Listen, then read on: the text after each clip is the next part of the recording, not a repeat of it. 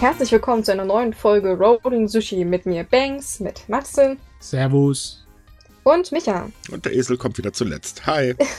Die heutige Folge ist übrigens gesponsert von der KBC Anime Night. Da läuft am 29. September der Film Made in äh, Abyss. Äh, schöner Anime-Film. Made in Abyss ist ja bekanntlich auch nicht gerade unbeliebt. Und hey, Kino. Ja, schön, sagst du. Schön. Auf den ersten Blick sieht es schön aus, ne? Weil so ganz putzige kleine Zwuggel als Hauptfiguren sind. Sieht aus wie so ein altes japanisches Rollenspiel von einem Super Nintendo-Konsole. Aber der Inhalt ist bitter, bitter Oh, böse. ja. Das wollte ich auch Man, gerade man sagen. sollte sich nicht von dem Cover oder äh, Screenshots und so weiter äh, ähm, beeinflussen lassen. Nein, es ist, also die Geschichte ist wirklich richtig ouch. Aber ist unterhaltsam. Trotzdem gut, jawohl. Am 29. September läuft er mit deutscher Synchronisation in allen möglichen teilnehmenden Kinos. Ihr könnt ja mal schauen unter kc-online.de slash anime night äh, im Kino. Äh, oder einfach auf den Link Kino klicken auf KCs Webseite und dann kriegt ihr da die Infos, die teilnehmenden Kinos und so weiter. Schaut's euch an, wird bestimmt lustig. Außerdem ist Anime im Kino immer eine gute Sache. Damit legen wir los, würde ich vorschlagen. Wir haben nämlich heute wieder ganz viele tolle Themen. Oh, ganz tolle. Ja. Wir haben doch immer tolle Micha, also. Ja, total. Klären wir mal ganz kurz ein Vorurteil auf. In Japan tragen alle lieb ihre Masken. Und keinen Sturz und so weiter und so fort. Das ist so das Gängige, was ich momentan ehrlich gesagt überall höre. Das ist so, yo. Aber es ist nicht so. Das ist der Witz, denn es gibt auch einen Japan-Maskenverweigerer. Und einer hat jetzt einen Inlandsflug äh, von Peach äh, Aviation gezwungen zwischenzulanden, damit sie den guten Mann nämlich aus seinem, äh, ja, von seinem Sitzplatz und freundlich aus dem Flugzeug äh, bringen können. Irgendwie, Das ist doch nett. die Regelungen für das Ganze sind absolut wirr. Sie können ihn nicht davon abhalten, ohne Maske das Flugzeug zu betreten. Mhm. ähm, aber sie dürfen ihn zwingen, das Flugzeug zu verlassen, wenn, sie sich, äh, wenn er sich nicht an ihre Anweisungen hält. Ja, Also genau. ist irgendwie so, sie mussten im Endeffekt mussten die ein Schlupfloch in den Regelungen der Luftgesellschaft da äh, benutzen, um den Kerl loszuwerden. Ja, Na ich mein, ich, also ganz ehrlich, der Flug hat sich nur um zwei paar, äh, paar zerquetschte Stunden verspätet, ist ja jetzt nicht so schlimm. Aha. Äh, es gibt dann ähm, ein Video davon, das haben wir bei uns im Artikel verlinkt. Ähm, da sieht man leider nicht, äh, also nur so bis, bis zur Mitte, wo er halt gebeten wird, hey Leute, ne, und äh, tragen Sie doch bitte eine Maske. Wo er sich dann da schon sehr argumentativ mit auseinandergesetzt hat. Nein, nein, nein, nein, nein und so weiter. Also die, im Prinzip hat er auf Japanisch die gleichen Argumente gebracht, die man hier in Deutschland auch ständig hört. Ähm, was das Video leider nicht zeigt, ist, dass er danach richtig schön durchgedreht ist. Und äh, ich glaube auch nicht, ähm, dass sie ihn wegen, äh, hey, da hat keine Maske auf aus dem Flugzeug kommentiert haben, sondern eher, weil äh, der randaliert. Ach Ja. ja, das, das hätte ich, könnte ich mir auch eher vorstellen. Ich meine, ähm, nicht, dass die Japaner lascher damit umgehen, aber die würden sich wahrscheinlich auch bedenken, na meine Fresse, dann haben die anderen alle im Flugzeug eine auf und der nicht, Mhm. dann soll sich der nächste Flughafen darum kümmern. Aber ja, ich kann mir das eigentlich vorstellen, dass sie ihn eher deswegen rausgeschmissen haben. Aber ganz verwundert bin ich eigentlich nicht über die Maskenverweigerer, weil ich erinnere euch daran, wir hatten ja schon das letzte Mal oder vorletzte Mal diese ganze Sache mit den, naja, Maskenverweigerern in der Bahn. Du meinst die Corona-Leugner? Naja, Corona-Leugner. nennen wir sie beim Namen. Es waren Corona-Leugner. Ja gut, äh, aber es waren aber auch gleichzeitig Maskenverweigerer, also. Ja, das ist ja beides dasselbe. Ähm, ja, in, in Japan läuft es halt nicht so, wie man halt immer denkt. Dass, man trägt die Maske ja eh eher als, ne, weil es ist Gruppenzwang und wenn man sie nicht aufhat, dann könnte man ja unangenehm auffallen.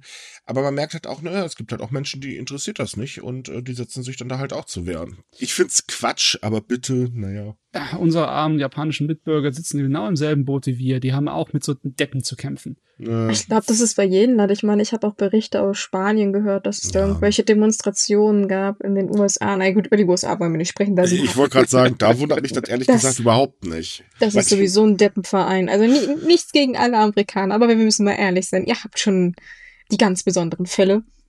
Äh, ja, also ich glaube, es ist in jedem Land, dass da irgendjemand das Hirn durchgeschwurbelt hat und naja. Ja, wenn die dämlichen Argumente dabei nicht wären, dann können sie ja gerne dagegen diskut äh, demonstrieren, aber diese Argumente aller Masken bringen einen um und so weiter und so fort. Ich meine, ganz ehrlich, wir haben zwar einen Pflegenotstand, aber ich glaube nicht, das liegt an den Masken. also ich meine ja jetzt nur, ne? Nee, das verstehe ich sowieso nicht. Vor allem auch so das beste Beispiel, was ich jetzt zuletzt gesehen habe, es war ja der, der Tennis Cup hier in USA.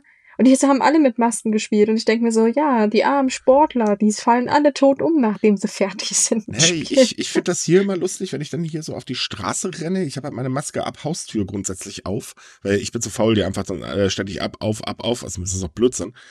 Und ähm, also man wird immer noch angeguckt, als wäre man so ein Außerirdischer und andere Leute, die die Maske aufhaben, also auf dem Bürgersteig sieht man eigentlich so gut wie gar nicht. Das ist echt, ich finde es ein bisschen erbärmlich, wenn ich ehrlich bin, weil ähm, ich weiß nicht, wo ich das letzte Woche gelesen habe, äh, da gab es auf jeden Fall eine Aussage ähm, eines Virologen, jetzt wohlgemerkt keines Deutschen, und er sagte einfach klar, Leute, wisst ihr was, einmal komplett jedes Land einen ordentlichen Lockdown, ein bisschen warten, ein bisschen aushalten und dann ist der ganze Scheiß auch wieder vorbei.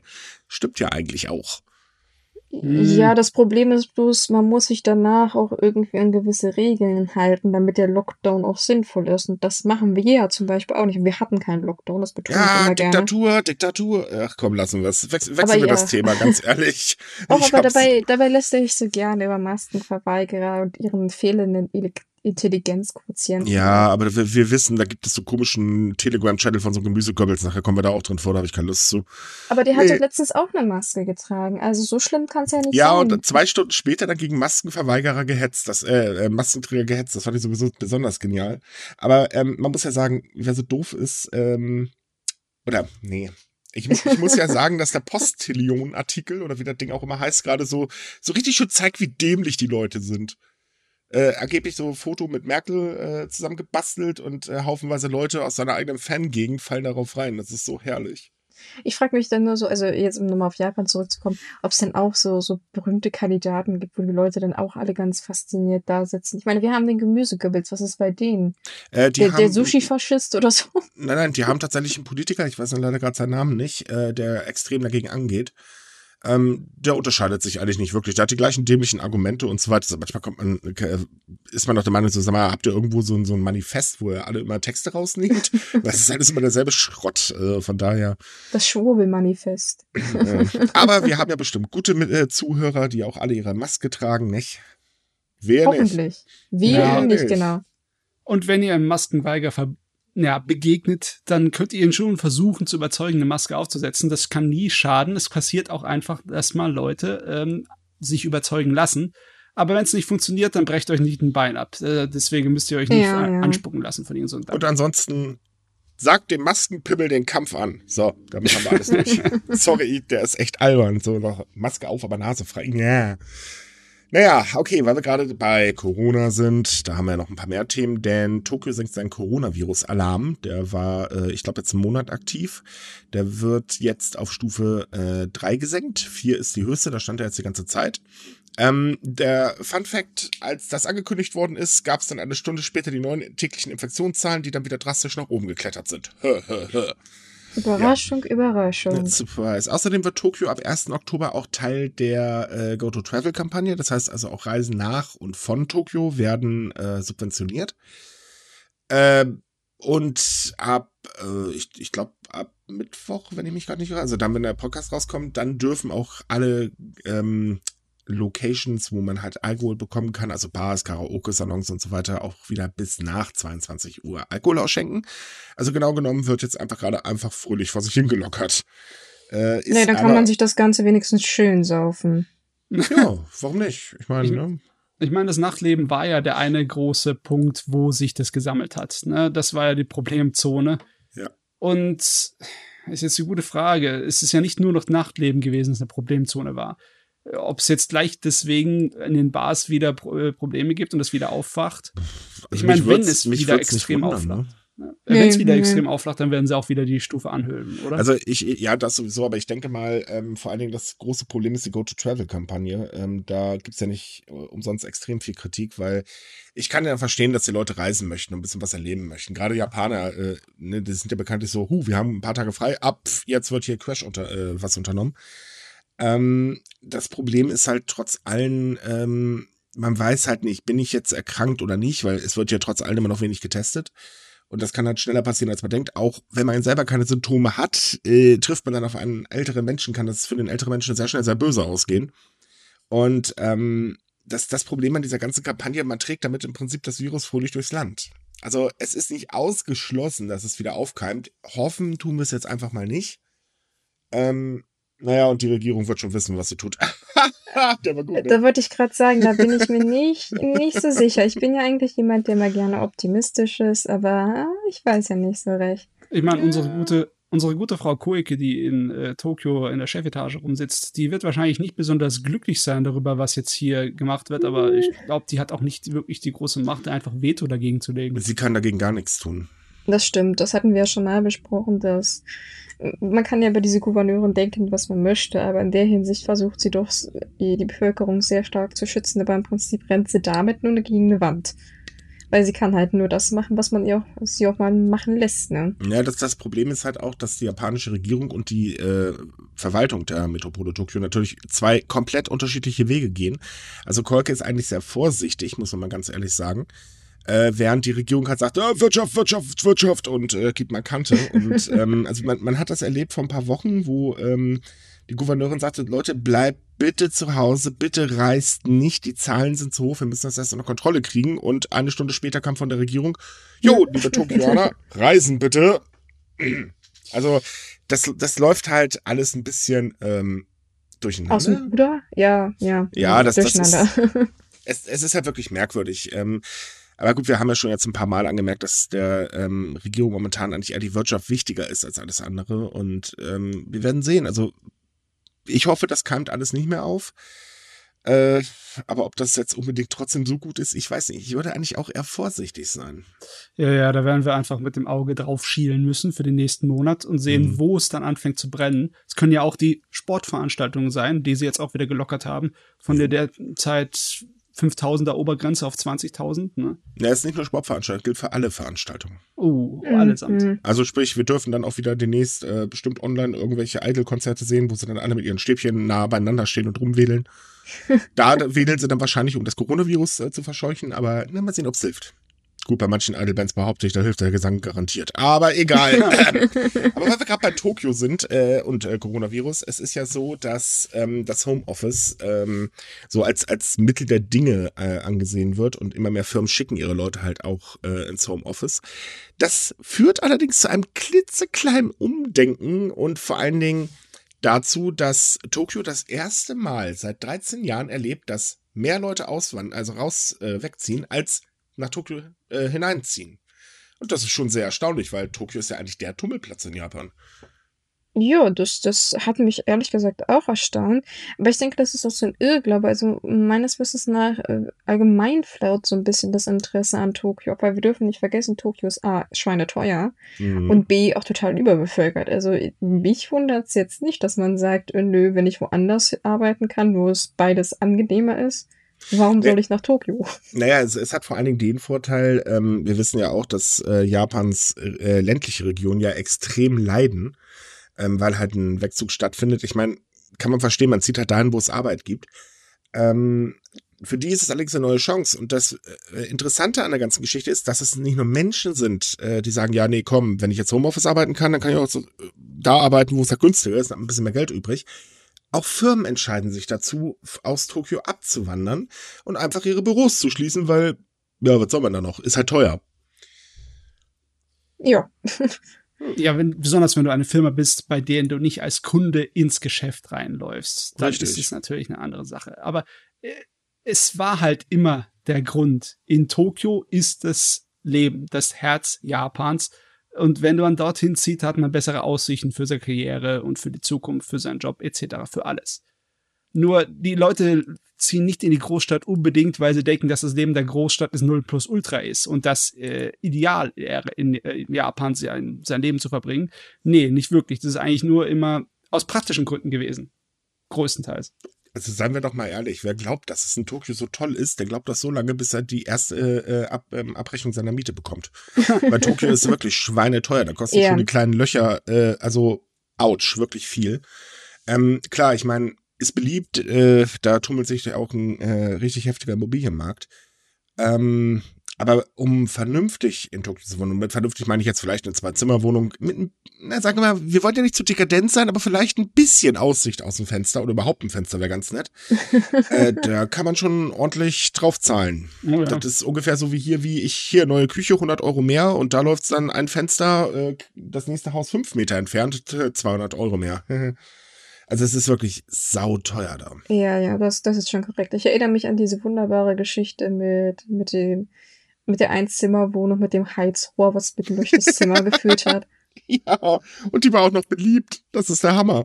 Ich, Ich- meine, ich würde doch nirgendwo reinziehen, wo ich mir äh, am Heizrohr die Birne stoße. Ich frage mich immer, wie Studenten überleben können in Tokio. Das ist Tja. mir manchmal echt schleierhaft. Also ich ich habe es damals auch nicht verstanden, als ich nach Japan gegangen bin. Ähm, da, da, da kann man nicht leben. Das ist, selbst mit einem guten Job ist es super schwer, da über die Runden zu kommen. Mhm. Und ähm, dazu kommt ja, Tokio ist ja an vielen Ecken auch noch extrem hip etc. und so weiter. Äh, Das hält man sowieso nicht aus. Und was ich besonders schlimm finde, ist diese Reizüberflutung. Man, egal wo man steht, man wird von allen Seiten zugedröhnt bis zum Abwinken. Äh, nee, also wer ganz ehrlich einmal längere Zeit in Tokio war, fängt danach an, das Dorf zu lieben. Ah, naja, ich denke, das ist, glaube ich, auch bei uns. Ich meine, ich, ich wohne direkt neben Berlin, aber ich würde niemals in Berlin wohnen, weil es mir einfach zu viel ist. Ich mag meinen kleinen, schönen Vorort. Mach mich neidisch. Ja. ich meine, Landflucht ist in allen modernen Industrieländern ein Problem. Ne? Die Leute gehen halt mehr in die Stadt und das Land hat zu leiden und die Stadt, die platzen teilweise aus allen Nähten. Aber Japan ist da schon eines der Extrembeispiele. Tokio Also- auf jeden Fall. So ein groß äh, Einzugsbereich, so ein Wohnbereich wie in Tokio, den gibt's nicht an vielen Orten auf der Welt. Nee, Das ist ja sehr nicht. monströs. Ja, Und Tokio ist ja auch die größte äh, Stadt der Welt, oder irre ich mich da gerade? wenn du alles außenrum mit dazu nimmst, ne? Ja, Wenn du okay. Innenstadt Tokio nimmst, ist sie, glaube ich, nicht die allergrößte. Nee, Aber nee, ich glaube auch trotzdem, sie ist in der Top 10 auf jeden Fall ganz oben dabei mit, ne? nicht. Mhm. Aber das Interessante ja mit, mit der ganzen Story zu Tokio ist, dass das auch in anderen Großstädten ist in Japan, wo die Leute sagen, äh, nö, das interessiert uns nicht mehr so, die, die ganze Gegend oder allgemein. Und dann gibt's halt auch ziemlich starke Abwanderung und man geht davon aus, dass die sich in den nächsten Monaten sogar verstärken werden, weil klar, die Maßnahmen werden jetzt ein bisschen äh, zurückgeschraubt oder viel, je nachdem, wie man das einschätzen möchte. Und mehr Leute haben halt die Möglichkeit und sagen, na gut, dann, dann ziehen wir jetzt um, ne? Mhm. Wenn das Internet mitspielt, das ist ja auch so ein Ding. Äh, die Internetstruktur in Japan äh, ist ungefähr genauso beschissen wie bei uns auch. Ähm, äh, ländlich kann man sie eigentlich total in die Tonne treten. Ähm, bleibt einfach nur zu hoffen, dass äh, Japan sagt, okay, dann müssen wir da jetzt mal investieren, weil für die Menschen ist es definitiv besser und für die äh, ländlichen Regionen natürlich auch. Äh, liebe Bundesregierung, Zwinker, Zwinker. Ähm, also, ähm, also ich persönlich finde den Trend gut, weil ähm, ich muss ganz ehrlich sagen, wenn ich jetzt könnte, würde ich aus Köln sofort verschwinden. Äh, Nichts gegen Köln, ich will ja nicht schon wieder erschlagen werden. Aber es ist ja halt einfach hektisch und man, man findet keine Ruhe und ich finde, das braucht man im Leben halt. Und ähm, ich kann die Japaner da sehr gut verstehen. Ich meine, Homeoffice ist ja in Japan nicht absolut sofort zu einem riesen Boom geworden. Es hat ja schon seine Zuläufer, aber es ist nicht so erfolgreich, wie man sich zum Beispiel erwünscht hätte oder erhoffen könnte. Ja, sie, es, es wird halt immer mehr jetzt. Ne? Ja. Aber trotzdem, trotz des mäßigen Erfolges von Homeoffice in Japan, sieht man es jetzt schon an Tokio. Klar, Tokio ist ein Sonderfall. Da wird man schon am ehesten sehen, wenn da sich irgendwas ändert in der Demografie. Aber trotzdem sieht man es dann schon. Ich frage mich, wenn dann das viel größer wird, Homeoffice, wenn das sozusagen ein fester Bestandteil vom Arbeitsleben wird, wie krass sich das dann auswendet. Ja, das ist wirklich dann interessant. Also äh, ich, wie gesagt, hoffe, dass äh, das den ländlichen Regionen wirklich zugutekommt äh, und das Aussterben endlich mal aufhört. ähm, Ja. ja, es ist, es ist halt einfach, diese, diese Ballungsgebiete sind, ich weiß nicht, ich, ich finde, die machen krank, aber gut, das ist meine persönliche Anstellung. Ich meine, die Ähm, Leute, die da mit Geld irgendwie hantieren, die macht das wahrscheinlich auch krank. Wenn man hier dann liest, wenn ein Unternehmen 30 Prozent seines, seiner ganzen Kosten eingespart hat, indem es durch, äh, auf, mit Mhm. einem Büro aus äh, Tokio weggezogen ist. Nachteil muss man dazu sagen, denn äh, der Leerstand an Büros wird ja immer größer aktuell in Tokio, ist natürlich, dass der Immobilienmarkt langsam ins Wanken gerät und ob das jetzt so gut ist, weiß ich auch nicht. Äh, also für die Menschen wahrscheinlich schon, aber ähm, naja, Für die Gesamtwirtschaft meinst du? mhm. Ist nicht gut, wenn er äh, einen Kinnhaken bekommt. das ist eben der Punkt. Und äh, Tokio ist ja äh, auch in der Hinsicht natürlich sehr teuer. Ähm, man muss halt sehen, wie sich das entwickelt. Das Problem ja allgemein, wenn man jetzt mal so die wirtschaftliche Seite betrachtet, ist ja, äh, das Land befindet sich ja eh wieder in einer Rezession. Ja, leider. ähm, die ja auch immer tiefer wird. Äh, das muss man auch ganz ehrlich sagen. Also jetzt die revidierten Zahlen ähm, des letzten Quartals, die sehen ja richtig, richtig böse aus. Ähm, wenn immer mehr Schläge dazukommen, dann könnte das für Japan ziemlich unangenehm werden. Und das Land hat sehr viel Erfahrung, wie es ist, in jahrelang in einer Rezession zu leben. Und wir müssen ja auch bedenken, Japan ist halt Schweine verteuer, äh, ähm, verschuldet. Äh, plus die kleine Tatsache, dass Aber ja jetzt die Biege macht. Was auch Ja. nochmal reinhauen wird. Aber würde das, ich sag mal, wenn der Immo- Immobilienmarkt in Tokio geschwächt wird, aber dafür praktisch in anderen Regionen wieder wächst, balanciert sich das nicht aus? Nee, definitiv nicht. Große Investoren würden jetzt nicht unbedingt gerade im ländlichen Gebieten investieren, weil dann bleibt das äh, nicht mehr ländlich, dann ist das auch bald städtisch. Ähm, ja, ganz so einfach ist es nicht, aber ähm, gut, ich meine, in Japan ändert sich halt momentan sehr viel. Das äh, muss man ganz ehrlich sagen. Und ähm, ja, vielleicht sind ja gute Änderungen auch dabei. Wer weiß. Naja, man muss ja alles irgendwie positiv betrachten in der heutigen Zeit. Ich Okay, meine, äh, dann haben wir jetzt ein Problem mit dem nächsten Thema. Ich weiß jetzt nicht, wie man Och, das positiv nö. betrachten möchte. nein, dann hau einfach raus. Mach es wie ein Pflaster. Schnell abziehen, dann ist gut. Als der älteste Kaufhaus in Japan schließt. Ja, gut. ähm, Schnell genug? ja. also das Kaufhaus Onum, On, Onuma in äh, Yamagata, das ist mehr als drei Jahrhundert, äh, drei Jahrhunderte alt. Das musste jetzt Insolvenz anmelden und wird jetzt im Prinzip gerade abgewickelt, was schon echt äh, aua ist. Ähm, das Kaufhaus ist für ausgefallene Lebensmittel, Luxusartikel, äh, Artikel und vor allen Dingen für den Service bekannt. Ähm, ja, aber das äh, hat sich jetzt dann halt so gemütlich verabschiedet. Durch, Also- auch durch die Corona-Pandemie, aber Kaufhäuser in Japan allgemein, denen geht's nicht mehr ganz so gut. Also wie in Deutschland. Aber so wie du es gerade beschrieben hast, hört sich das fast an wie das KDW. Äh, Naja, gut, das dürfte jetzt aber nicht so alt sein. Ne? Nö, aber ich meine von, von dem, von, von das, was einem da Ja, erwartet. man, man kann es ungefähr vergleichen. Also ich war einmal drin und ähm, ich war noch nie im KDW, fällt mir gerade so auf. Aber so könnte man sich das KDW vorstellen. Also es, es ist halt so, ähm, man hat ja Kaufhäuser in Japan an jeder möglichen Ecke und die Dinger werden ja auch immer noch gebaut wie im Weltmeister. Aber Fakt ist halt eben, dass die Branche ähm, total, also den, den Wandel im Prinzip, die Weiterentwicklung verpasst hat, weil natürlich wenden sich da auch immer mehr Menschen dem Online-Shopping zu, kann ich auch nachvollziehen. Ähm, weil Preise günstiger und so weiter. Und Mhm. ähm, ja, das macht halt die Branche auch in Japan kaputt. Das gleiche erleben wir hier auch in Deutschland. Ich sage ja nur Karstadt, ne?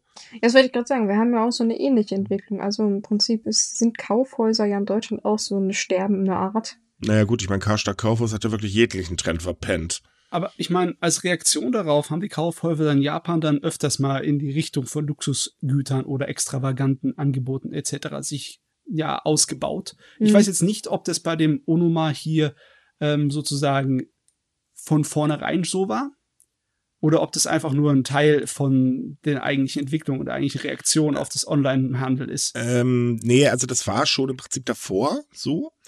Äh, wurde halt immer weiter ausgebaut, auch so mit Aktionen und so weiter. Das Problem ist, da kommt dann jetzt die Pandemie ins Spiel, weil ja, da, da konnten sie äh, halt keine Sonderaktionen und so weiter durchführen. Das Problem ist halt, die Leute haben ja immer äh, momentan wenig Geld. Ja, Und auf der anderen Seite, du kannst halt keine äh, Show zum Beispiel starten, weil, äh, tja, du kannst die Leute ja gar nicht da herholen, also bringt das nicht sehr viel.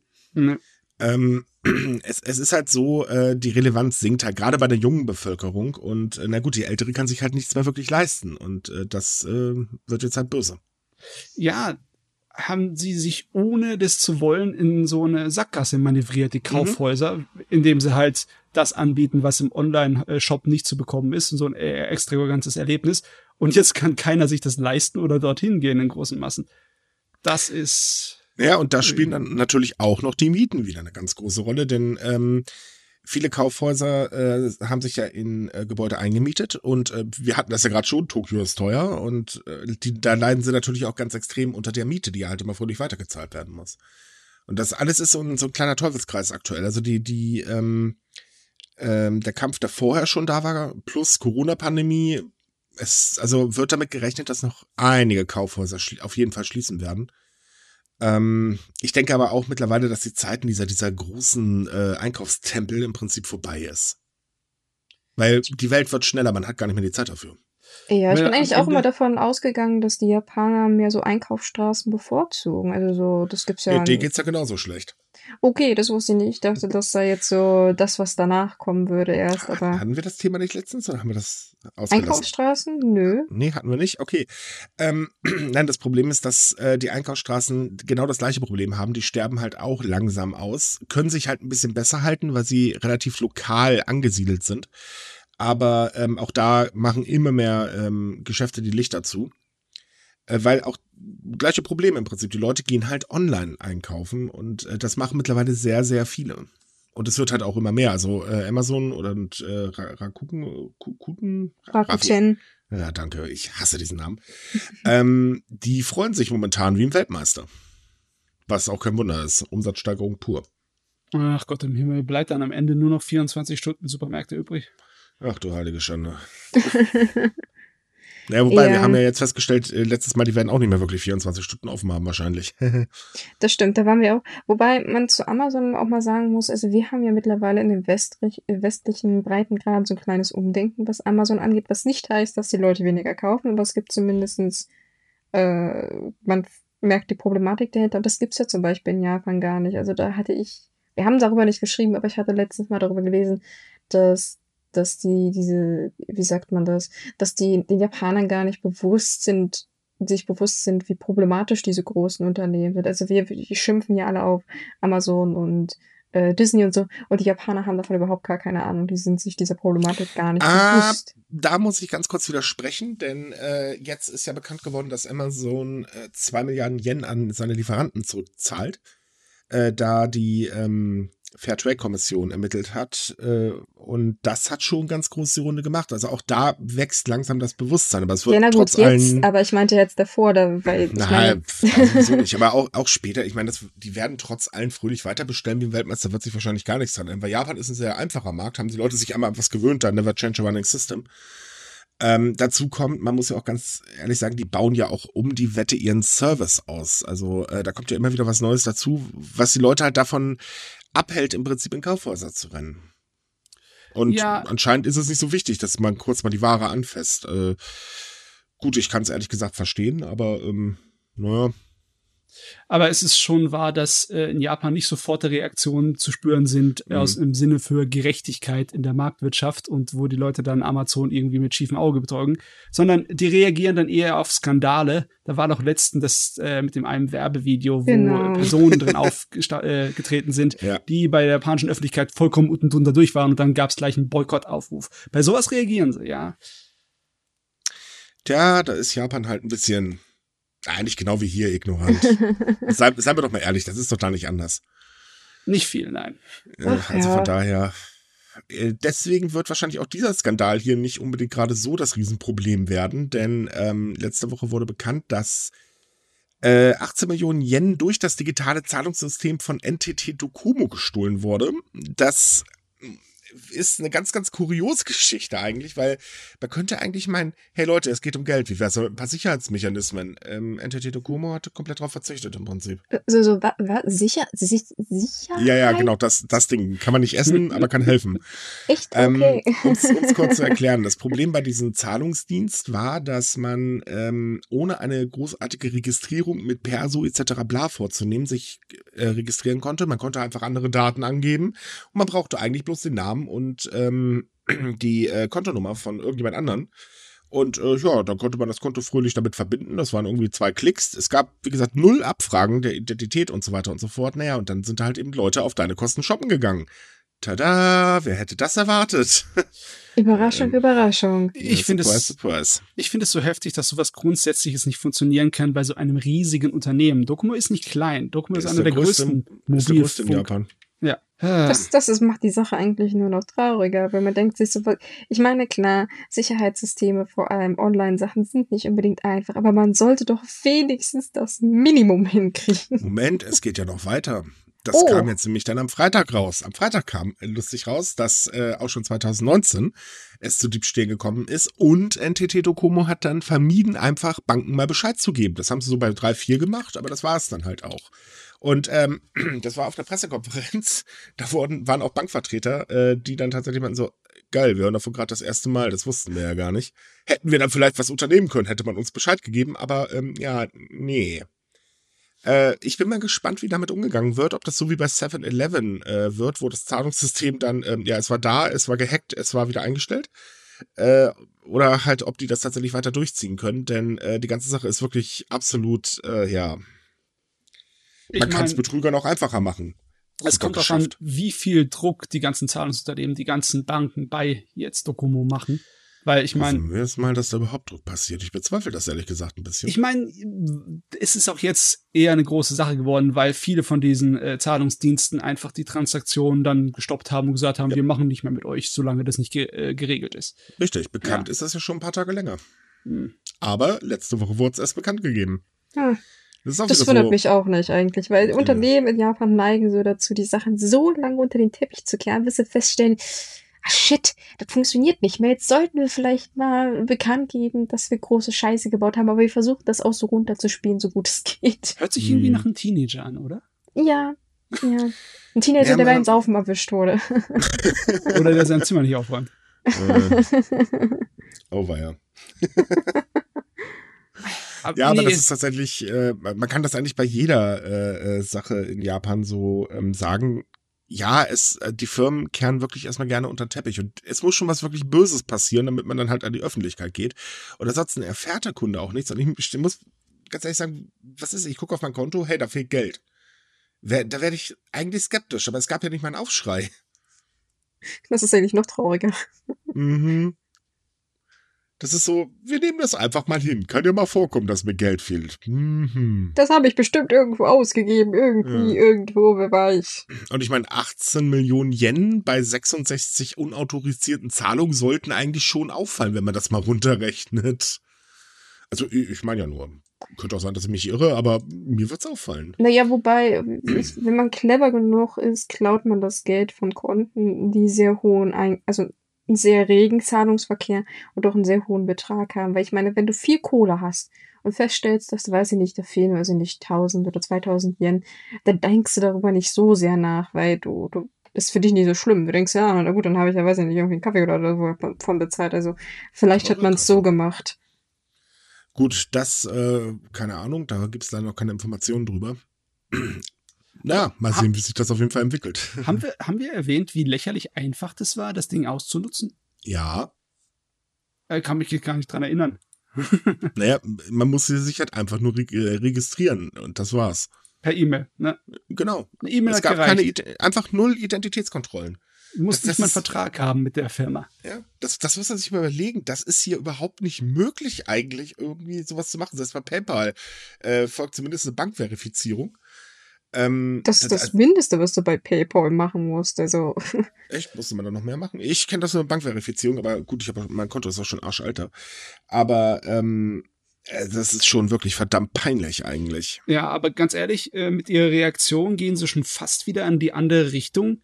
Wenn sie jetzt sagen, äh, in Zukunft müssen Fotos und Ausweise vorliegen, um sich zu registrieren, ist, also bei uns zum Beispiel wäre das ein bisschen problematisch datenschutztechnisch, ne? So viel ich ja, weiß. Nö, eigentlich nicht, für sowas nicht. Das sind, äh, die Daten werden ja für einen bestimmten Zweck erhoben. Das ist okay, auch mit der DSGVO.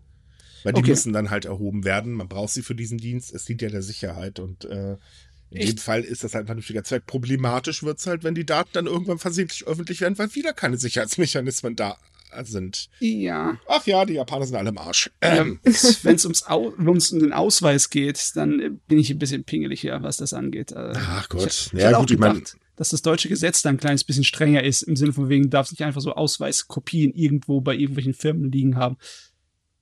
Nö, darfst du eigentlich auch nicht. Mhm. Aber in Japan, die haben ja im Prinzip datenschutztechnisch, da sind die noch, ähm, hm. ähm, ne? Das ist halt genauso Neuland äh, wie eigentlich hier, weil nur hier haben wir der DSGVO, keiner versteht, wie sie funktioniert, kann ich auch nachvollziehen. In Japan haben sie es nicht, aber es versteht auch so keiner, was Datenschutz bedeutet. Also von daher das wird halt einfach hingenommen und ähm, das war's dann. Und ähm, das andere Problem ist halt dann eben, man sagt ja immer Japan so viel Service und so weiter und so fort. Die wollen das halt den Kunden so leicht wie möglich machen. Und dann passieren halt solche Fälle. Und gerade in der jetzigen Zeit ist so ein Diebstahl, glaube ich, trotz allem schon Aua. Da weiß man echt nicht mehr, was man dazu sagen soll. Tja, ich bin gespannt, ob er sich halt hält oder nicht. Ja. Also, hm. wahrscheinlich wird er auch eingestellt. Ja, man, man sollte niemals nie sagen. Ich meine, Japan japanische Unternehmen waren auch schon so dreist, dass sie einfach so getan hätten, als wenn nichts passiert wäre. Ja, was, uns wurde Geld geklaut, davon haben wir noch nie was gehört. Na gut, hier haben sie es ja offen zugegeben. Das könnte vielleicht ein bisschen schwierig werden. Äh, ich bin halt gespannt, was sie jetzt machen, ob die Kunden halt tatsächlich eine ähm, Entschädigung bekommen oder nicht. Ähm, da wollen sie angeblich drüber verhandeln, aber naja, wir kennen das ja, die Mühlen malen langsam. Ja, ich ja, kann mir aber vorstellen, dass die Kunden einiges hinnehmen würden, um schlicht das Zahlungssystem zu behalten, weil es ist halt praktisch, besonders jetzt in den jetzigen Zeiten mit dem ja, Handy bezahlen zu können. Da, das weiß ich gar nicht. Das also es ist so, zwar wird äh, digitales Zahlungssystem in Japan immer beliebt, aber Japan hinkt da ganz, ganz gewaltig äh, zum Beispiel China oder Südkorea ähm, hinterher. Äh, die Regierung will es halt mit allen Mitteln fördern, aber trotzdem wird eher noch auf Bargeld gesetzt. Und äh, ich glaube, solche Fälle sind da nicht unbedingt ganz sehr hilfreich. Oh je. Wenn sie dann das Vertrauen darin verlieren, dann ist es ganz problematisch vom Verbraucher und vom Kunden her gesehen. Ja, bleibt halt weiter Bargeld da, ne? Ja. So, und damit kommen wir zur krassen Überleitung, denn ihr könnt Kinotickets auch mit Bargeld bezahlen. Wir wollen noch mal ganz kurz auf unseren Sponsor hinweisen, die KC Anime Night äh, die nämlich am 29. September Made in Abyss Seelen der Finsternis in Deutschland äh, in einigen Kinos zeigt mit deutscher Synchronisation. Jawohl. Das Ein war eine Überleitung, die war genial, oder? Einige Kinos ist gut, die Liste ist ziemlich lang. Bei mir in der um Umgebung ist auch was. Das ist ja, ich, ich, ich sehe das auch schon gesehen. Es werden irgendwie immer mehr Kinos bei der äh, Anime Night, ne? Naja, ist doch was Positives. Ja, natürlich, klar. Gucke ich mir lieber im Kino so ein Anime an als so einen deutschen Schnulzenfilm, den sowieso entweder Till Schweiger oder ah. der Elias im Barik immer mitspielt. Oh ja, komm jetzt, jetzt, jetzt aber bitte. Also jetzt, jetzt ist gut. Ja, wir müssen nicht persönlich werden. Okay, ich, ich, ich bin ja schon leise. Gut, kommen wir zu unserem nächsten Thema, denn wir bleiben mal jetzt wieder bei der Pandemie. Es macht ja so viel Spaß mit ihr. Ähm, es ist nämlich ein klitzekleines Problem, das wir hier auch in Deutschland erleben, aber in Japan wird das ja gerade immer schlimmer, denn äh, Ausländer werden äh, durch die Pandemie immer öfter das Ziel von Diskriminierung und ziemlich rassistischen Anfeindungen auf offener Straße äh, ganz gerne. Denn alles, was anders aussieht, hat ja irgendwie ein Virus. Hm.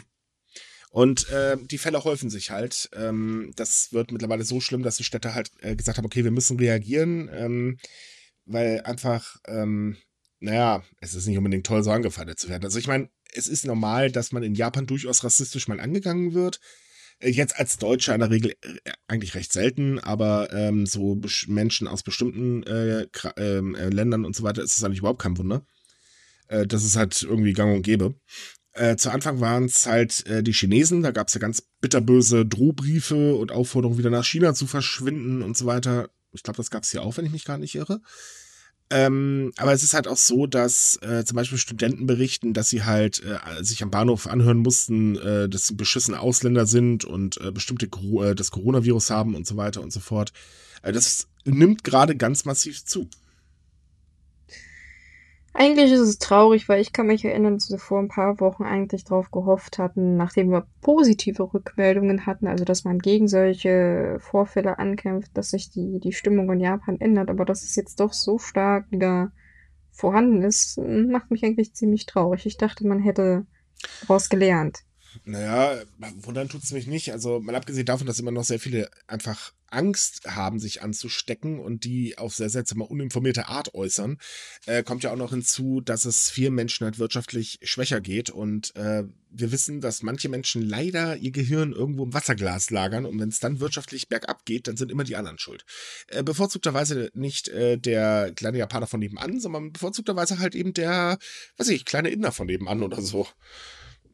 Hm. Ja, der Coronavirus, der hat halt jetzt schon seit sehr vielen Monaten Druck ausgeübt auf die mhm. Gesellschaft und an einigen Ecken denke ich mal schon, dass es kurz vorm Platzen ist. Und natürlich platzt es auch bei den weniger schönen Leuten in der Gesellschaft.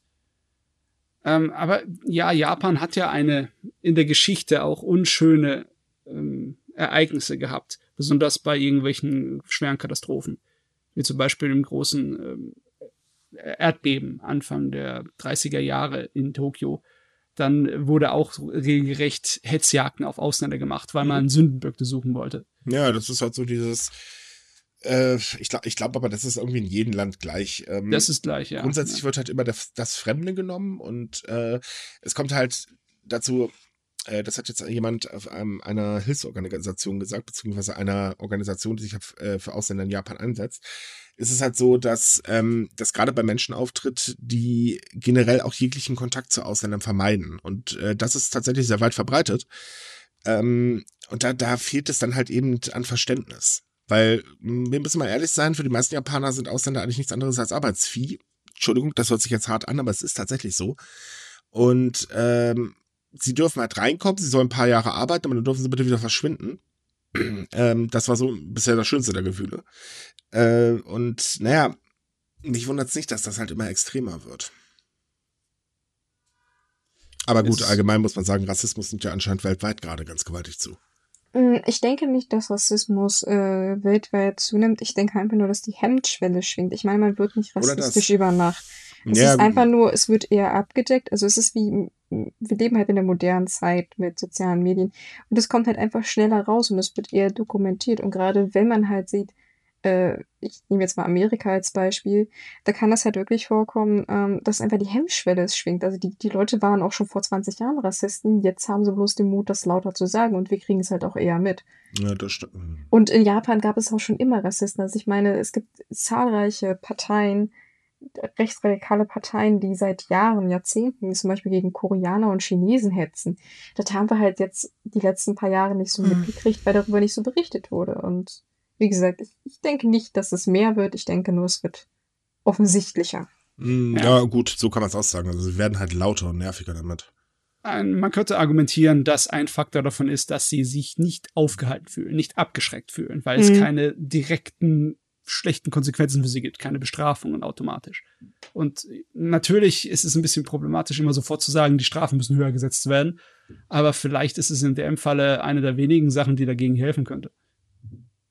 Definitiv, ja. Also ich bin, ich bin da knallhart. Ich denke, nur mit Strafen kann man dagegen auch ankommen, beziehungsweise gleichzeitige Aufklärung, weil, äh, wie gesagt, man wird nicht von heute auf morgen Rassist, aber genauso anders wird man es nicht umgekehrt. Also es ist sehr schwer, Rassisten äh, praktisch von seinen Gedanken gut wegzubringen, wie halt auch Corona-Leugner. Also. Nein, das, das kriegt man definitiv nicht. Ähm, man kann ja mit den Leuten sowieso nicht diskutieren. Die sind ja in der Regel nicht offen für irgendwelche logischen Argumente.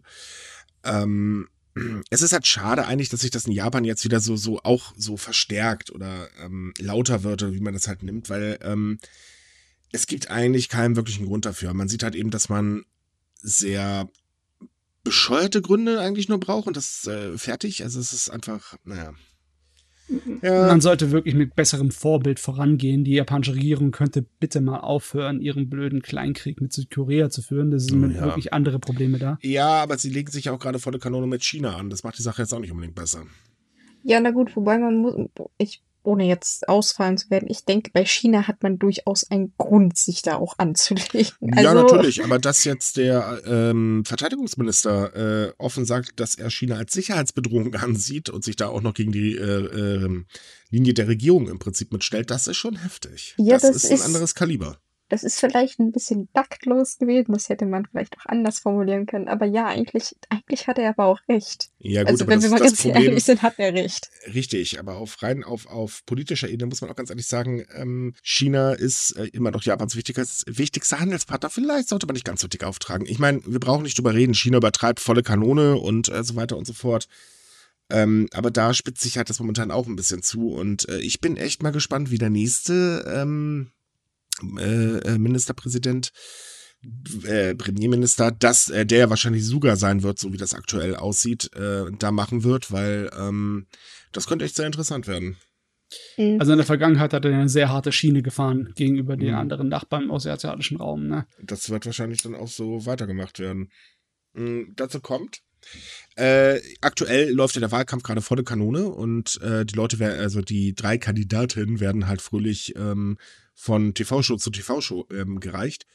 Und bei einer Show wurden sie halt gefragt, sag mal, wie steht ihr eigentlich zu einer Verfassungsänderung? Denn das ist ja auch immer noch so ein Ding, aber hat ja versucht, die Verfassung zu ändern, speziell den Artikel 9. Ähm, das heißt also im Prinzip äh, diese pazifistische Regelung ähm, rauszuwerfen. Und alle drei Kandidaten sagten halt, oh, wir wollen das auch. Hm. Hm. Also das Thema ist auch noch nicht vom Tisch. Ähm, man, also sagen wir so, die, die, ganze Diskussion kam ja auf, weil eben äh, Kritiker gesagt haben, ey Freunde, wir sind doch ein pazifistischer äh, Staat, das steht da in der Verfassung drin, warum hat eigentlich äh, unsere Selbstverteidigungsstreitkräfte irgendwelche Daseinsberechtigung? Und ähm, das sollte halt eben, oder war die ganze Zeit im Prinzip die Ausrede, warum Artikel 9 geändert werden sollte. Wir hatten das jetzt vor ein paar Tagen, dass ja dann schon feststand, ja, machen wir das halt durch die Hintertür, wenn wir das nicht mehr offen hinkriegen. Also sprich, ja, wir dürfen dann auch äh, Basen auf in anderen Ländern äh, mal angreifen, wenn da Raketen auf uns gerichtet sind. Ähm, also so oder so ist es eigentlich egal, ob der Artikel jetzt noch geändert wird oder nicht, weil äh, kommt das andere durch, dann ist es im Prinzip ja auch dasselbe. Äh, man könnte eigentlich meinen, dass Japan politisch gesehen versucht, ähm, mehr oder die Möglichkeit zu bekommen, selber Druck auszuüben, denn wir wissen ja auch, Japan hat sehr, sehr viel Geld, äh, was sie halt in ihre ähm, Armee reinpumpen, weil die sind echt gut ausgestattet. Da kann Deutschland zum Beispiel gar nicht mitreden. Also ganz ehrlich, es wäre sehr schade und es wäre auch ein Ende einer Ära, die so in der modernen Geschichte ist kein anderen, also kein Beispiel gibt, das ihm gleichkommen würde. Das ist einzigartig. Eine mhm. moderne mhm. Industriestadt von der Größe und von der Bedeutung wie Japan für die Welt, der so einen pazifistischen äh, Satz in der Verfassung hat. Das gibt's nirgendwo anders. Nö, definitiv nicht. Und ähm, gut, ich meine, keine Ahnung, was sie daraus machen. Ich könnte mir vorstellen, dass halt die Änderung vor allen Dingen deswegen kommen soll, damit man halt auch wieder China was entgegensetzen kann. Ähm, weil es ist halt Fakt, die Spannung nehmen da hinten in der gesamten Region ordentlich zu. Äh, insgesamt muss man allerdings sagen, kann man allgemein so einen Trend beobachten, dass äh, die allgemeine Stimmung zwischen äh, den Ländern in der Welt ziemlich rau mittlerweile wird. Ja, ich meine, die versprechen sich ja davon etwas, aber ich sehe das irgendwie sehr kritisch, dass äh, die Möglichkeit, dem Gegenüber mit einem militärischen Argument kommen zu können, das wird garantiert die Spannungen nicht entspannen. Das wird dann nicht, Nein. hört sich nicht nach Besserung an für die Zukunft. Ja, gut, ich hasse, oder manchmal wirkt es so, als wenn Japan einfach Angst davor hat, dass China irgendwann mal äh, vor der Haustür steht. Ähm, gut, wäre bei China jetzt auch nicht so abwegig, das müssen wir auch mal ganz ehrlich sagen. Ich glaube zwar nicht, dass es in der Richtung passieren wird, aber sie haben es schon anderswo äh, bewiesen, dass das geht. Und ähm, von daher, man will sich halt wahrscheinlich verteidigen können, aber das kann man ja auch so. Warum will man sich, das, das geht ja darum, dass man angreifen darf im Prinzip. Äh, oder halt eben auch seine, seine Partnerländer unterstützen und so weiter und so fort. Und äh, das macht die ganze Sache irgendwie total sinnlos, kurios, bescheuert. Besonders, besonders wenn es negative Auswirkungen hat auf das japanisch-amerikanische Sicherheitsbündnis, das sozusagen die Japaner schützt durch halt ja, äh, amerikanische militärische Intervention. Ja gut, ne? da kommt aber das Problem, dass Trump da ja auch gerade ganz fröhlich interveniert und äh, gegen weil Japan soll ja gefälligst mehr Geld bezahlen und die Japaner sagen ja auch, dann hast du eine Meise. ähm, was ich auch nachvollziehen kann, ich meine, er hat eine Meise, das sieht man mit einem Krückstock. Wobei, das wäre auch mal interessant, was passiert eigentlich, wenn Suga äh, an die Macht kommt, wie das dann mit der USA läuft, weil der lässt sich von Trump bestimmt nicht einfach so zum Golf einladen. Ähm, aber so im, im Großen und Ganzen ist es ja so, die Verfassungsänderung ist ja auch im Volk nicht unbedingt das beliebteste Thema. Äh, die wird extrem abgelehnt, weil äh, viele Japaner sagen halt ja, wieso, es hat Jahre funktioniert, wir sind wirtschaftlich stark geworden, passt doch. Und ich glaube eigentlich auch nicht, dass sich das ändern wird. Hm, es ist halt, äh, ja, ich, ich weiß auch nicht, warum man darauf so pocht. Also wie du schon gesagt hast, es ist ja eigentlich nicht nötig. Hm. Und äh, ich, ich weiß nicht, was der genauere hintere, also der Hintergrund davon ist. Das Einzige, was ich mir halt nur erklären kann, ist, dass man halt mehr im Mittleren Osten und so, also in Konfliktgebieten aktiv sein möchte, weil das ist ja so eine Sache, da muss Japan ja aktuell höllisch aufpassen. Also sie sind ja mit Truppen stationiert, aber sie dürfen halt auch auf gar keinen Fall als erstes schießen, wenn irgendwas passiert. Also sie müssen immer warten, bis, bis sie angegriffen werden. Von daher, das wäre vielleicht einer der Gründe, aber sonst. Äh, ja. Es, es, gibt eigentlich keinen wirklich logischen Grund dafür. Ich weiß in, in meinen Augen jedenfalls nicht. Also, hey, Pazifismus ist toll, äh, ne? Blumenstadt, äh, äh, bist du, äh, äh, na, äh, Pistolen. Das war das, ja, genau, Blumenstadt Kugeln, verdammt nochmal. Aber ja, das wird sich wahrscheinlich wohl bald in Japan dann auch geändert haben. Ich muss da auch ein kleines bisschen noch mehr reinlesen, weil ich weiß nicht, bei uns ist ja die Rüstungsindustrie ein vergleichsweise wichtiger Wirtschaftszweig. In Japan wird er auch immer wichtiger. Ja, aber ich also weiß nicht, wie äh, das mit der Verfassung so äh, vereinbar Problem, ist, was Exporte Problem. angeht. Das ist gar kein Problem. Japan versucht ja die Exporte zu steigern. Ähm, weil das halt eben auch ein Lohn, äh, lohnender Wirtschaftszweig ist. Also da gibt's überhaupt keine Probleme mit. Das hat mit der Verfassung in dem Moment gar nichts zu tun. Also ist das nicht unbedingt ein Grund, weil sie an der, Nein. der einen neuen Wirtschaftszweig Nein, sozusagen nein, aufbauen nein, möchten. Hm. Äh, sind die Japaner oder viele Japaner auch nicht mit begeistert, dass Japan sowas macht, aber mit der Verfassung äh, spielt das in dem Moment gar keine, ähm, also nicht zusammen, das ist getrennt. Ja, ich habe auch ke keine Ahnung, was die sich davon versprechen. Ja, das, das weiß, glaube ich, gar keiner. Das ist so das Problem an der Geschichte. Das weiß wahrscheinlich aber und das war's dann auch. Aber es wurde halt auch noch nicht wirklich genau erklärt, warum, weshalb, wieso eigentlich. Es gab halt immer nur fadenscheinige Ausreden. Und äh, das wird sich ja, wie gesagt, mit dem nächsten auch nicht ändern. Und wir können uns eigentlich sicher sein, dass Suga der nächste Premierminister wird. Denn die Unterstützung ist ja der Wahnsinn für ihn. Und äh, mittlerweile schreiben ja auch die japanischen Medien, ja, Suga, ne, warum, warum wählt ihr eigentlich noch? Macht, setzt ihr doch gleich auf den Thron. Ah, ich irgendwie- würde trotzdem vorsichtig sein. Man weiß ja nie, was da kommt. Und in der Abwarten. Vergangenheit hat es gezeigt, dass auch der beliebteste Politiker Dreck am Stecken haben kann. Und so ein kleines Skandierchen, das kann durchaus noch auftauchen, ne? Ja, das, äh, wir wissen aber auch, Skandierchen machen nicht so viel aus. Äh, also von daher ist an die Köpfe gesprungen. Ich, ich hätte mir jemanden gewünscht, der Japan vielleicht mal ein bisschen frischen Wind gibt, aber naja, was soll's. Aber diese, dieser Hauch von Fatalismus, die schon bei der Berichterstattung da ist, im Sinne von Mhm. wegen, es ist schon beschlossene Sache. Dies, das ist, äh, ja, das stört Ja. mich auch ein bisschen. Das, das läuft halt nach dem Motto, wir schreiben gleich mal lieber was über den nächsten möglichen, dann haben wir schon mal gut Arsch geleckt. Jo. Ja, ganz ehrlich, manchmal kommt das einem so vor, so, äh, heil, neuer Führer. Äh, ja, ja. nee, es ist, es ist wirklich heftig, was die Presse da mittlerweile schreibt. Ähm, Suga wird ja wirklich in allen möglichen Richtungen gelobt wie ein Weltmeister. Äh, selbst, dass jetzt irgend so, so ein, äh, in irgendeiner Stadt so, so ein bisschen Merchandise mit seinem Konterfei verkauft wird, war ja ein Riesenbericht wert. Da tun mir die anderen beiden leid, weil über die berichtet man eigentlich gar nicht. Äh, von daher im Prinzip sowohl die Medien wie auch eigentlich die Politik hat sich die Meinung sowieso schon gebildet. Ich kann mir auch nicht vorstellen, ähm, dass das irgendwie anders ausgehen wird. Die Frage ist halt nur, wie viel Zustimmung er bekommt, aber er wird definitiv Premierminister. Weil Ja. er wird ja auch von der Kometo, äh, Ko- Kome- Komeito unterstützt. Das ist die, ähm, äh, also, na, der Koalitionspartner der LDP und von daher, wir können eigentlich davon ausgehen, dass das sogar wird. So, wir haben noch ein Thema, ich würde sagen, das bringen wir noch an und dann machen wir Schluss für heute. Wuhu! Denn in Japan wurde im Juni oder Juli eine Webseite offline genommen, wo man, äh, also Creator im Prinzip ihre Videos verkaufen konnten und das wurde natürlich sehr, sehr schnell von ähm, Kinderpornohändlern ausgenutzt. Äh, die Polizei hat den Laden dicht gemacht und hat dann gesagt, hey Freunde, wir haben hier ganz viele Adressen von den Kunden dieser Webseite und äh, da werden wir jetzt dann, äh, ermitteln, was dazu geführt hat, dass sich sehr viele Menschen gerade von Juni bis August bei der Polizei gemeldet haben. Das geht aktuell noch weiter und fröhlich Selbstanzeige stellen. Das ist eigentlich was Positives, würde ich sagen. Ja, jetzt kommt das Negative. Selbst der äh, Betreiber oder beziehungsweise selbst die Betreiber der Webseite werden gar nicht äh, wegen äh, Kinderpornografie genau genommen ähm, angezeigt oder dagegen wird nicht ermittelt, sondern stattdessen wegen der Verbreitung obszöner Aufzeichnung, einschließlich elektronischer oder magnetischer Aufzeichnung durch äh, Übertragung. Das macht keinen Sinn. Ja. Ich meine, in Japan ist Ende der 90er das neue Anti-Kinderpornografie-Gesetz eingeführt worden. Mhm. Und da sind Strafen festgelegt. Die sind zwar viel zu milde, das sind meinen die meisten Leute, aber da sind Strafen festgelegt, Freiheitsstrafen. Das heißt, die Richtig. werden gar nicht nach dem äh, Kinderpornografie-Gesetz bestraft. Nein, werden sie nicht. Und auch die, die sich jetzt stellen, äh, da wird es auch eher glimpflich ablaufen. Äh, Also ja, verkackt es- auf ganzer Linie, um das mal auf Deutsch zu sagen. Ja, das trifft's ganz gut, würde ich mal behaupten. Mhm. Also ich bin mir ganz sicher, dass die Ermittler, die das ausgehoben haben, jetzt äh, gar nicht damit zufrieden sind, dass da Nö, aber die können ja nichts machen. Das ist das Problem. Die Staatsanwaltschaft entscheidet ja auch nicht die Ermittler. Und ähm, wenn die Staatsanwaltschaft sagt, nö, wir machen das halt so und so, dann passiert es halt so und so. Meine und äh, die Leidtragenden, tja, das sind halt weiterhin die Kinder.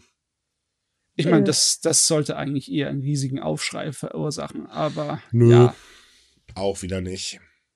Das ist es auch wieder so ein Ding. Es war tatsächlich, also das Ausheben dieser Seite war tatsächlich im Juni nur eine Lokalmeldung wert. Deswegen haben wir sie wahrscheinlich auch nicht gefunden, aber ich habe da mal nachgeschaut. Ähm, also die großen Magazine und so weiter, die haben das komplett außen vor gelassen. Selbst unsere Partner hatten ja keine Nachricht drüber. Ähm, das war wirklich tatsächlich nur so, so eine kleine Nachricht. Peng und fertig. Und jetzt halt eben äh, wurde das halt nur groß, weil eben ähm, sich halt über 200 Menschen gemeldet haben und das halt wirklich schon ein bisschen kurios ist eigentlich. Aber ähm, ja, wenn man da nicht so viel zu befürchten hat, ich meine, dann kann ich verstehen, dass man sich selbst anzeigt. Ah. Eigentlich ist es, es ist sehr beschämend für Japan. Vor allem, weil man ja eigentlich in den letzten Jahren versprochen hat, in der Richtung mehr zu tun. Ja, vor allen Dingen, wenn man auch mal bedenkt, dass ja auch die Käufer darunter sind und äh, darunter Ärzte und Lehrer und so weiter, die sich ja Kinderpornografie gekauft haben, da muss man sich doch auch denken, ey, sorry, aber die gehören doch aus dem Verkehr gezogen. Anscheinend ja, ja nicht. Ja. Da sieht man äh, so eine Tendenz, so eine äh, wirklich fragwürdige, das alles klein zu reden. Das ja. passiert halt in Japan, weil das Thema an sich ist halt ein beschämendes und da redet man nicht gerne laut und öffentlich drüber, aber man müsste eigentlich. Ja. Eigentlich müsste man sogar ganz, ganz dringend. Weil auch wenn man es nicht glauben mag, aber das Thema ist in Japan sehr präsent, leider. Ähm, und es müsste auch dringend mehr was dagegen unternommen werden, aber die Behörden, die machen halt eher so, hm. ja, könnte man mal machen, machen wir aber nicht. Und das, das ist wirklich ja. sehr beschämend. Definitiv. Und wenn man bedenkt, dass der Marktplatz schon 2018 eröffnet wurde und eigentlich so als Ausrede, ja, wir konnten vorher nichts unternehmen, weil die Server standen halt im Ausland. Äh, ja, doch, man kann dagegen dann auch was unternehmen. Es dauert halt ein bisschen, sehe ich ja ein, aber es gibt halt Möglichkeiten. Das einzig und allein als Ausrede zu nehmen, ist einfach totaler Quatsch. Definitiv, also das ist, das ist, das hört sich mehr an so wie so, ja, ich hätte jetzt Arbeit gemacht und das wollten wir nicht und mhm. naja. Ja, das ist halt äh, eigentlich eine Katastrophe. Ja, besonders heutzutage in, mit Internet und sozialen Medien, wo die Gefährdung für Jugendliche und für Kinder andere Ebenen und andere Ausmaße angenommen hat. Mhm. Da müsste man normalerweise was tun. Eigentlich, es gehört eine Komplettänderung, weil das, äh, die Gesetze, was Pornografie angeht und Darstellung dergleichen in Japan, die sind irgendwie, die gehören überarbeitet. Das ist ein Witz teilweise. Mhm, definitiv. Es ist traurig eigentlich, dass das Land sich da so sperrt für den, der ich mein, es noch nicht so wirklich kennt, das äh, Problem bei dem japanischen Gesetzlage, was Pornografie angeht, ist, dass es zu ungenau ist. Mhm. Äh, verboten ist, sind obszöne Darstellungen. Aber was obszön ist und was nicht obszön ist, wird nicht genau geregelt, sondern das ist, hat einen großen ähm, Spielraum von Interpretation. Und der ist auch teilweise schwankt der mit öffentlicher Meinung über die Jahre, denn es kommen immer wieder solche Wellen an Empörung aus der Öffentlichkeit oder auch aus der Regierung, wie zum Beispiel, dass für die ähm, für die Olympiade alle möglichen Schmuddelheftchen aus allen Läden und Zeitschriften verbannt wurden, damit mhm. man sie der Öffentlichkeit besser dasteht. Und man sieht es auch tatsächlich, über die Jahre ist die Art und Weise, wie viel zensiert wird bei den Medien, schwankt hoch und runter, je nachdem, wie gerade die öffentliche Lage dazu, wie empört die sind. Also es ist, es ist nichts irgendwie festgelegt. Es naja, man wenn man mal so bedenkt, Pornografie ist in Japan genau genommen verboten. Also so Pornofilmchen und so weiter eigentlich nicht. Aber der Pornomarkt in Japan ist riesig. Ja. Ne, also von daher, das ist eigentlich. Äh, es wird auch immer nur was unternommen, wenn man dann mal halt, uh, da ist ein Penis, der ist nicht verpixelt. Ansonsten yeah. lässt man halt einfach machen. Und ähm, also eigentlich stelle ich mir so die Frage, weil das, das ist so, wie soll man sagen, ähm, so, so falsches, ähm, äh, ähm, wie heißt das? Hm? Also so ein falsches Schämen. Ne, so. Also so, so, hä, da ist ein Penis, hä, da ist eine Vagina und äh, Moment, der da, ach, mit einem Kind, ja, pff, egal. Ja, wie, wie verzerrt dieses Bild eigentlich ist, sieht man ja auch an diesen Bademodenmagazinen. Mhm. Also, falls ich denke, viele wissen nicht, was ich meine, aber es gibt in, in Japan freikäufliche Magazine mit jungen Mädchen und auch wahrscheinlich Kindern, die halt Bademode anhaben und das wird halt äh, als eine unterschwellige Form der pa Pornografie angesehen. Also es ist natürlich so nicht deklariert, aber man weiß genau, welche Leute sich diese Heftchen kaufen und nicht, weil da irgendwie nette Fotos drin sind. Ja.